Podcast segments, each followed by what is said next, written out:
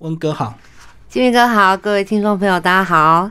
温哥要不要先讲你为什么叫温哥？啊，因为我那个有一点江湖味儿，我比较比较男孩子气啊，就是说做决定啊比较果断，然后做事情很快。那我比较喜欢帮助弱小，嗯，就是我比较侠义的性格，就是好像看到一些。看不过去的事情，对对对，我就会出手啊。当然长大一点呢，比较含蓄啦。年轻的时候就会稍微比较血气一点，嗯，对。所以一直以来就是我并不是那种很穿着不不穿裙子的那种歌，我是很爷们的个性的那种歌。嗯，公关的特质是不是嗯，工作利落，然后做事果断，是不是基本条件？对，因为我们常常是在跟新闻赛跑嘛。有些时候你一个新闻题目哦，你当天不把它做掉，明天就变旧闻了。对，对，所以你不能拖延。那我们在做事情手脚快，然后心要狠哦。那这个其实是常我们在做很多决策的时候，必须要很利落的一个动作。特别我在大老板身边哦，我一直都是在幕后的人哦，就是啊，在帮老板做一些幕僚啊，或者是打点一些企业内部对外的工作。有些时候我们在做决策是啊面面俱到以外，你在下决策其实时间不能够拖得太久。对，那这是我们在啊十几年来的一个工作上常常训练出来的一个个性。嗯嗯，那其实公关呢，因为他呃，除了要对媒体，有时候也要直接面对镜头，对对不对？那你个人觉得公关如果是俊男美女，会不会真的比较吃香？坦白说会，而且我这几年带了很多徒弟哦，我特别觉得男孩子可以做公关好一点。为什么？因为记者多数女生。哦，是这样子，对不对？所以文字记者对，所以如果男生做公关长得帅啊，然后又呃能够那个就是塞奶或者是讲话比较斯文客气哦，其实男生做公关很吃香的。我还真的没有想过，反而公关圈是男生会稍微吃香。我自己是这样看的，因为我知道异性会有一些相吸的地方。当然，当然，对。那我们女生做公关，啊，我觉得我的优势是在于我很男孩子气，对，因为呃，大部分女记者都很漂亮嘛，然后又很很秀气，但是像我们做公关，其实我。我是比较豪气的，那虽然不算是粗枝大叶，但是因为我们动作比较快哈，这是配合记者的需求，因为他们可能，比如说我早上八点，如果我接到记者电话，我大概十点会见到他，十二点我会在电视里面看到我自己，所以你去想，记者他从找到你到确定要访问的内容，呃，以及剪完。再回到电视播出，他的时间非常短，所以他每天好像在救火队一样。没错，那他就不能遇到一个拖拖拉拉的人嘛？对，所以我们一直都是在做记者服务的工作。那这样的工作最关键的就是快很准呐，就是赶快让你的需求者可以得到他所要的内容。而且台湾因为这个新闻台太多了，对，所以隔壁有台如果。新闻已经出来了，如果你还生不出来的话，你会被这个主观骂死。是啊，就是掉了独家嘛。嗯，对，所以我们其实啊，常常在喂养记者哈，讲的就是说喂给他需要的内容啊。嗯，对，这是我们的工作。所以这样子公关这个二十四小时手机不关是真的吗？是啊，是啊，我呃现在当然呃比较资深的稍微好一点哦。以前在企业组里面的时候真的是这样子，比如说呃我们突然会有个危机，或者是。特别做电商，电商有些时候你可能是消费者在半夜的时候发生一些啊 bug 特殊问题，对特殊问题，他就三更半夜给你发个 BBS 或者是网络上的攻击哦，你还没有睡醒的时候，事情已经在酝酿了，哦。所以早上一起来完蛋了，危机已经出现，甚至新闻出了哦，那怎么办？我可能早上一开门要做的事情就是危机公关。我知道，尤其现在有所谓的爆料公司，如果是有人抛一个什么负面的东西，半夜的话，即使是半夜，照样。有很多酸民，对呀，马上加持，没错没错。所以，我们常常是呃，像我在做，特别在电商的时候，我常开玩笑讲，我最常去的就是警察局、法院，然后跟客户道歉。那这是我们要很常做的事情哦，因为消费者纠纷嘛。那所以呃，这些很常会遇到这样的情况是蛮多的。嗯嗯。然后你书名叫做“工作就是在打怪”，这个打怪就是指那个呃很多奇形怪状的一个事件吗？嗯，我想是不一样的状态。跟不一样的人呐，对，因为呃怪哦，它可以分作是事情的怪，哈，工作上的项目的怪，或者是职场里面的呃难相处的人的怪，哦，有些时候可能你的老板是一个怪，对你同事是怪，那你大一点，你可能你的部下是一种怪。那这个打怪呢，不是把他打死，而是在这个过程当中，我们怎么突破这个状态，然后你就胜过这个困难，你就会进阶到下一关，像打电动一样嘛。我懂。你要打过关了，才会进到新的领域去打新的怪兽。不过打死是一个方法，可是有时候打死并不一定是最好的，就是不需要把敌人打到死。没错，没错。嗯，你有可能打的是自己啊。对我在里面讲到很多的打怪心法哈，其实他常常是在做一个自我修炼哦。嗯，比方说我们做呃向上管理好了，对，很多时候老板他需要教育，老板需要被管理的哦。对对对，那其实老板是一个蛮特别，我都是服务新创业者，那他们其实有些时候是很惶恐的。他可能自己经验也不是那么丰富，所以他需要你去帮助他，一则冷静，二来是去整理他的一个状况，然后帮他分析说，在这件事情当中，我们现在站的位置是什么，我该怎么出招，甚至就有点像幕僚。所以我里头有一章讲到，我们就是一个太监长哦。你有没有看《后宫甄嬛传》里头，皇帝爷身边有个那个苏培盛公公啊？对对对，就是这样的工作。你要啊，能够帮老板做球，然后有荣耀还要归给推给老板。对，这就是我们在。嗯，我自己讲太监长哦，他是一个能够能屈能伸、柔软，那向上管理的好。你同样这个位置，他肯定也是蛮大的一个权利啦。就是说，你要如何代表老板去下达一些正确的指令，而且让人家服气。所以简单讲，有时候有错要自己先扛，但是有光环一定要先给老板。没没错，要不然很容易功高震主。嗯嗯，因为这是一个在镁光灯之下的位置。哎，确实，你在书里有讲到，有些人那个职场做久了之后，他又觉得他好棒，他都忘记这个资源或这家公司是谁开的。是是是，你的舞台是老板给你的。没错没错，所以一定要有这种把没荣耀往上放的一个一个观念。所以我觉得你这本书整个看来，其实你在整个成长的过程，其实你的心态一直很正面。你并不会教你说怎么对付老板，或者是对付怎么惯老板、坏老板这样子。哎，不太会。但是我们其实，我所谓的叫向上管理哈，就是说我们不是属于那种宠溺老板，而是辅佐老板。我想辅佐跟宠溺不一样哈。宠溺是说他讲什么胡说八道、天马行空都对，都好。没有哎，其实像我很常跟我的业主或者老板讲的话是：你要什么，你要很真实的告诉我，纵使你要诈骗。好，你也要跟我讲真话，因为我才能够帮你出决策。对，所以你不要欺骗我，因为我必须是你最亲近的幕僚。那这样子，我们才能够在同一个高度上面去看现在的事情。那我从公关角度看，我可以去预防的是媒体的攻防，好或其他业态的一个反击。那这个状态底下，不见得每一个老板都能够，呃，都能够有这样的幕僚啦。所以我其实不管是我自己，或是啊，教育我的副手、我的徒弟，我都会告诉他。们说：“嗯，我们首先不要恐惧。”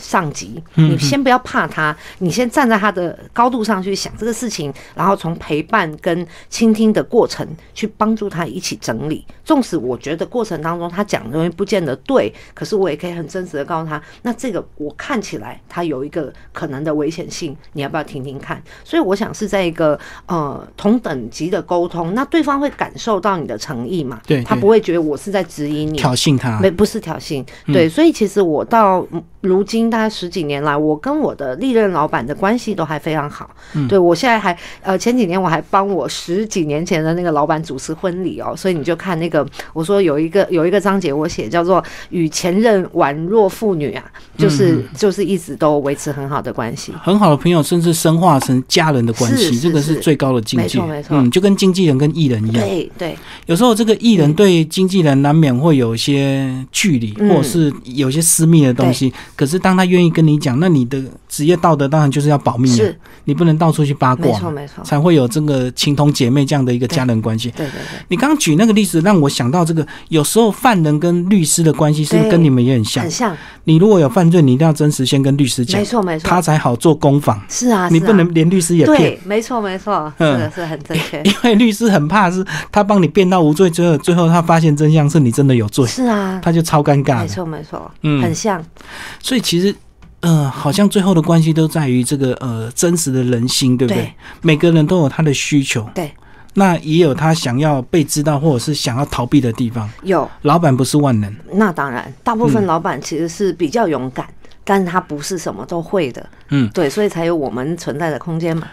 他勇敢可能在创业的部分，是，但是对公关可能又是另外一套 学问了。对，呃，你在里面举一个例子，有个公关猝死，结果你自己主动出击，对，找到这个认识的记者去编了一帮些比较正面的一个对这个新闻。是，这是一个比较有一点社会道德的，我想他跟我没有这么大的关系啦。对好，因为当时哈。呃，我觉得我们从事什么职位或什么行业哦，你会有一个责任是保护你的名字。对就是一般人家对公关的印象，不能只是酒店小姐嘛。嗯对啊，他肯定要有正面的评价。那当时这个新闻出来的时候，是有一个公关公司的公关过劳死，嗯猝好，死那猝死，对那他就是因为半夜都还在工作嘛。对可是其实公关不只有公关公司啊，也有我们这种企业的公关啊。我是朝九晚五下班的，嗯我不太加班的啊，所以。不会每一个人都应该要把公关的印象定位在会过劳死，你知道？所以那时候我看完那个新闻，我分析几件事哈。一个是他的新闻就讲了这个人死，没有接下来他怎么样了，然后为什么会死，嗯没有其他分析，表示这个记者缺内容，他没有东西报道。嗯好，所以第一个是这个，那第二个是我我觉得我不想要让公关污名化，对对，所以我在跟我的老板沟通过之后，哈，我当时有背负企业发言人嘛，所以我不能自己决定要发言。对，那我就跟我老板说，哎、董事长，我可不可以做这件事？因为我觉得它是正面的，然后我也可以同时宣传我们企业其实没有那么可怕。好，然后同老板同意了嘛，同意了，我就发了讯息给那个 TVBS 的记者，我说，哎、翟轩啊，那个我看到你访了那个公安过劳死的新闻，如果你需要帮忙哈，你给我打电话，哎、五分钟之后就打来，嗯。打来就是三个字，半小时到，好。就表示他真的缺内容，对所以他没有办法更深入的去没错，去分析这个他没有办法结尾了啦。对，那所以他来之前，我已经知道你要防什么啦。你一定是要防说啊，为什么他会死嘛？然后那个你都在干什么？怎么你还没死？为什么你没有死掉？好，所以表示公关有另外一条路。所以我们从当时记者的角度来看，哈，你分析几个点。第一个，一定不会有一个公关公司活着的公关愿意出来讲那个人怎么会死，嗯因为没有一家公关公司敢讲说我们不会过劳死。没错，大部分公安公司其实是工作量非常非常大的哈那他们是高压高危险族群，这是真的。所以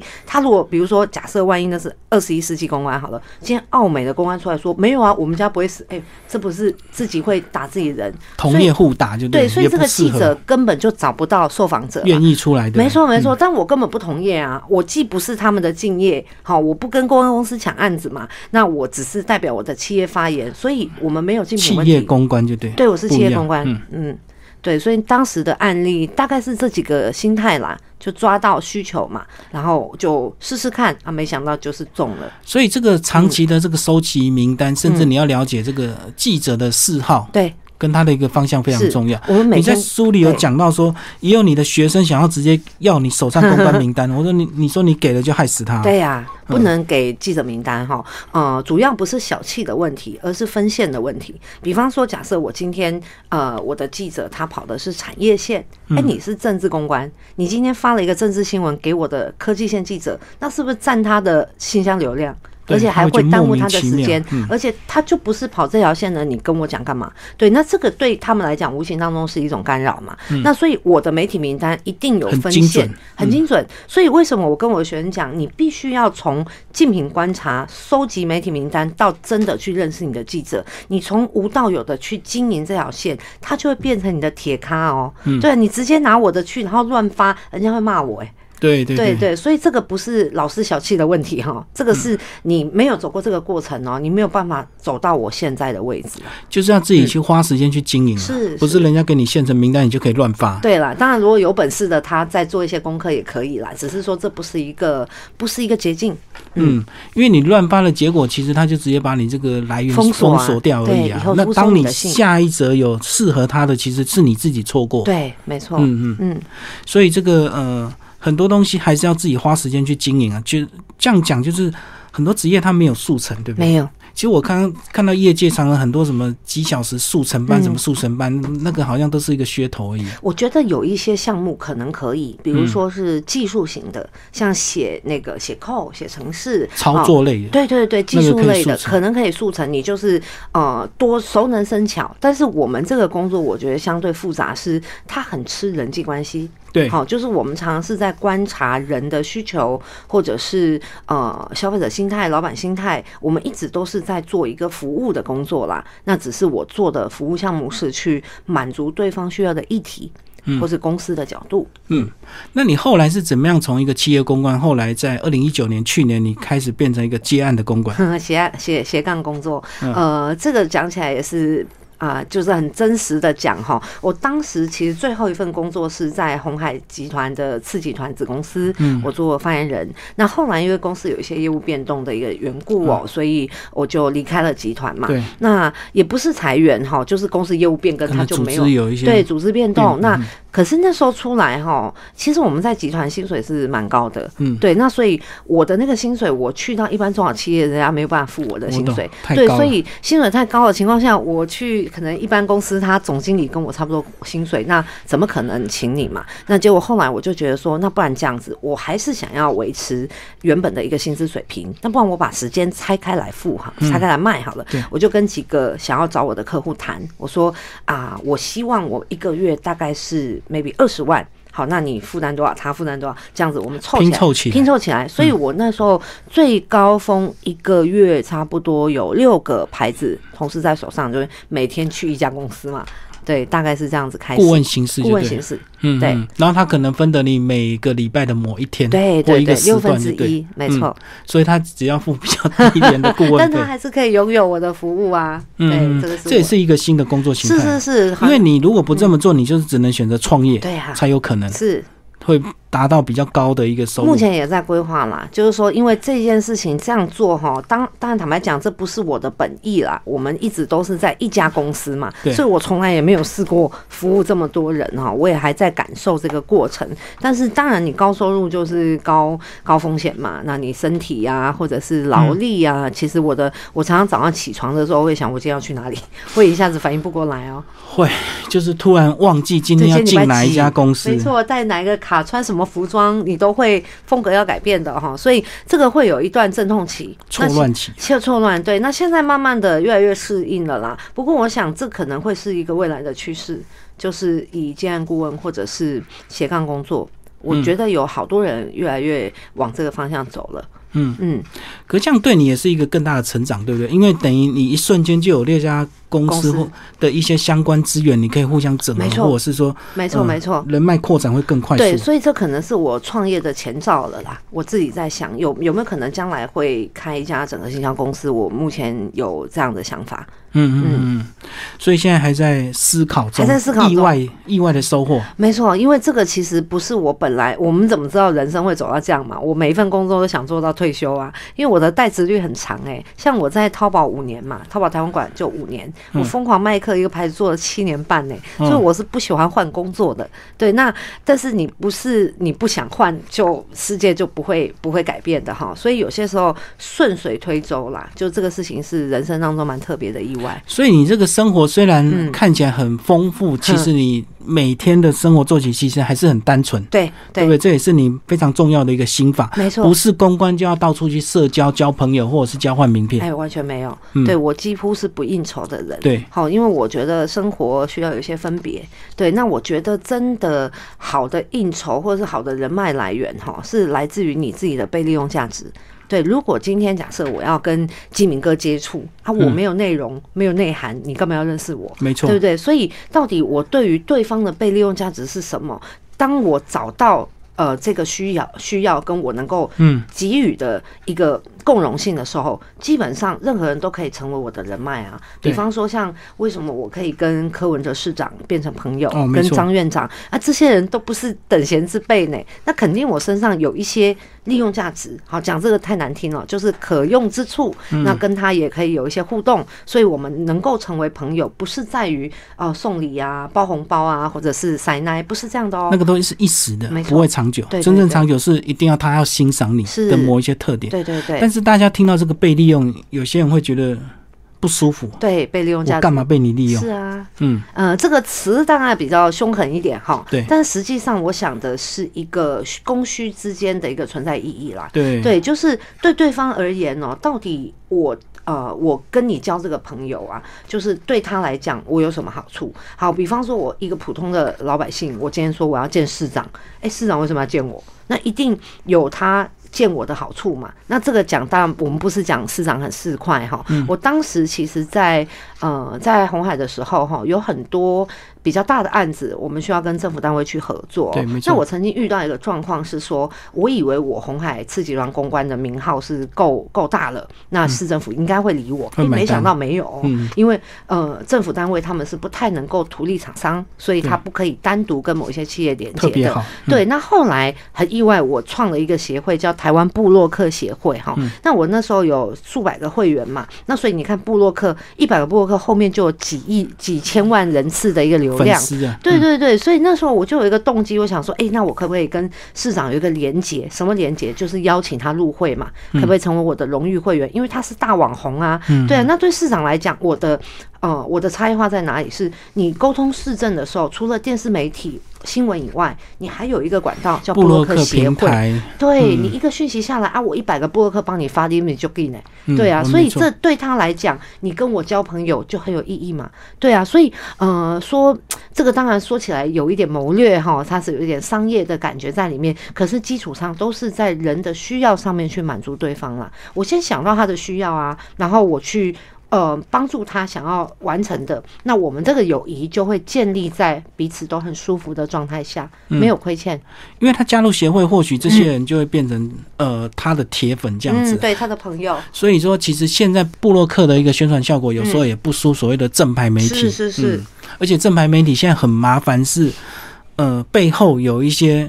政治的色彩比较明显，那布洛克可能比较不看这个，他纯粹是看议题，是，或是他喜欢你，他就要帮你说。那另外还有一个案例，我觉得可能是比较好的例子哈。早期大家记不记得有一个电视节目叫《大学生了没》？哦，我知道那个节目收视率非常好哦，啊，大家都很想上嘛。好，那所以那时候我在疯狂麦克，那疯狂麦克其实当时也不是什么大网站哈，可是我们那时候出了一本书，我就很想要让那个推上去。对，陶子姐是不是如果可以访问我？我的书该有多好？好，那结果后来我就想啊，一个节目一周五集哈，啊，一年几百集，这个制作人会不会想到头脑枯干？没错，每天都要找新议题。是，所以你看哈，他的关键需要是什么？就是大学生看嘛。那这是他的收视率，所以我主要给他一个议题是大学生有兴趣的题目，对，他就有可能会接受我。好，所以那时候我就跟风麦呃风麦就写了一个书以外，我就给大学生的每制作人提了一个案，我说这个企划案的内容跟节目流程哦，我基本上当自己制作人，我写了一个案子给他，全部设计好。对，我就跟他讲说，哎，大学生创业行不行？让这两个中年失业又成功的阿贝来告诉你。好，哎，结果。对方收到了嘛？那大概三天就回电话来说，你这期望太棒了，好，我们觉得可以来。就我的两个创办人也不是明星啊，就上了大学生了没？啊一上再上，桃子姐还变朋友，好，所以这其实关键是什么？就是我看到他的需求啊，没错，嗯，那这哪有什么人脉问题？就我根本不认识他，纯粹就是自己主动啊。但是前提是你要准备好，而且你要打中他的需要。对，因为他确实每天带状，其实一年等于两百六十几啊，他会疯掉，很痛苦。嗯，因为这个常态性的一个节目不容易，每天都有很耸动的标题，所以你全部帮他准备好，气化乱档，包括来宾全部准备好。他等于是直接收割，对呀对呀，侯乐不我就是你外部养的制作人嘛，不是很很很好用吗？嗯，因为确实很少遇到这么准备好的来宾，对啦，大部分都是他还要花时间跟你沟通嘛，请你准备资料什么的。对，所以我说我后面有一张写到那个必成的企划案哈，为什么必成关键？因为你的需要我都满足了，你不要就是你你自己你的损失，你的损失啦。嗯，没错。其实里面还有个章节讲到这个呃履历表，那履历表呢，其实有时候。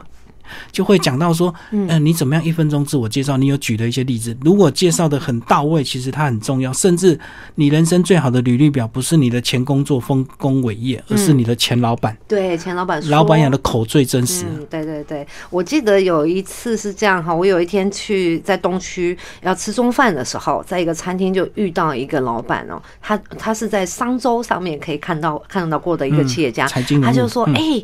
温哥，温哥，我知道你，以前那个谁某某老板提过你说你在他公司的时候，连他的自装费都省了，因为你连他衣服都可以拉赞助，然后就是说你坐下来，我今天我来请客，就请我吃饭哈。那当然这样的事情其实蛮常发生的哦，就是呃，我除了被请吃饭以外啦，有时候去应征新的工作啊，或者是接新的案子啊，人家会对我的认识是来自于之前我的客户。对，跟他分享的，嗯，对，所以呃，这当然我们有努力啦，那也承蒙这些老板们疼惜，好，就是不经意的，就是造成口碑宣传，是，而且钱老板讲的最准，因为其实有时候离职通常都不是愉快的结果，很少是还可以这样宛若妇女，对啊，我就算是被裁员的，我还是跟钱老板很好啊，所以这个是你坚守的一个心法，就是绝对不说钱老板的坏话，对，钱老板啦。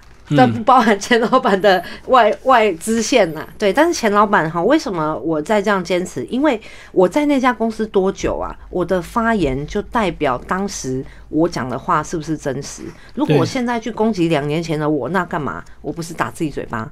对啊，所以，呃，我其实，在很多时候是这样跟我自己的那个演讲的时候会讲到哈，如果一个公司啊，你待了半年，觉得他品格有问题，老板的人品和公司做的材料有毒啊，或是有有一些呃违反社会道德，你赶快下车，好，不要留来留去留成仇，好，你也不要去讲他坏话，但是你不在里面总可以吧？对，赶快跳脱就赶快跳脱。对，嗯，千万不要为了比较高的薪水，因为通常这种公司给的待遇都比较好。是啊，因为它暴利嘛。对。那其实你这本书，特别是你写了很多篇你过去这个公关的一些故事，然后加注了圣经的经文以及职场王子心法。为什么你会特别引用圣经的经文？你很虔诚吗？呃，我其实是我是基督徒，不敢讲虔诚哈，因为我觉得呃，就是在一个框架当中是一个被保护的过程啊，就是有时候。呃，我自己在职场上哦，相对压力是相对大的，对，那所以有些时候人的安慰哈，其实蛮有限的，对。但是如果说今天有一个。